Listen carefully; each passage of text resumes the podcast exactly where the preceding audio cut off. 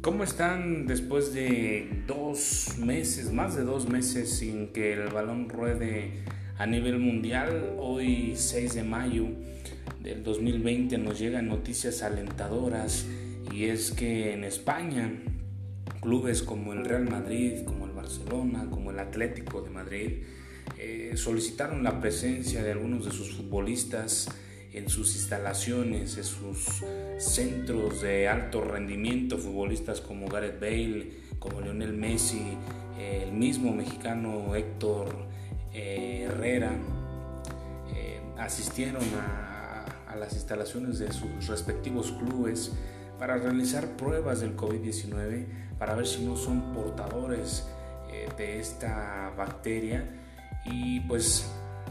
con ese semblante de esperanza de que se avecina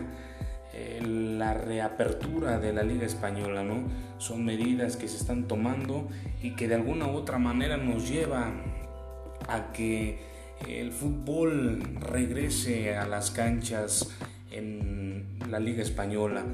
Eh, se habla de un mes aproximado de la reapertura de esta liga, es decir, a mediados de junio se estaría haciendo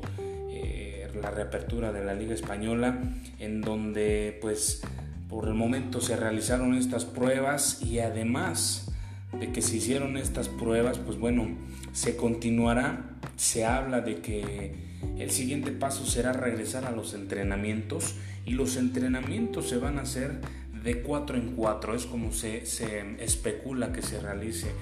como la estrategia que, van a llevar a cabo, en donde va a estar el cuerpo técnico, utileros, médicos, etcétera, y cuatro futbolistas por día. Hoy entrenan cuatro, mañana cuatro, el día, el día de pasado mañana cuatro. Cuatro futbolistas estarían entrenando por día, esto con el fin de no contener tanta gente y seguir con algunas de las medidas sanitarias que se recomiendan pero sin duda alguna el hecho de que hoy estos futbolistas se hayan presentado en las instalaciones de sus clubes, por supuesto que es una noticia bastante buena y que sin duda se aproxima, se avecina el reinicio de esta liga española después de casi dos meses y feria y fracción, 51 días son los que hemos estado sin, sin fútbol. Y pues bueno, Buenas noticias las que llegan este 6 de mayo desde el viejo continente.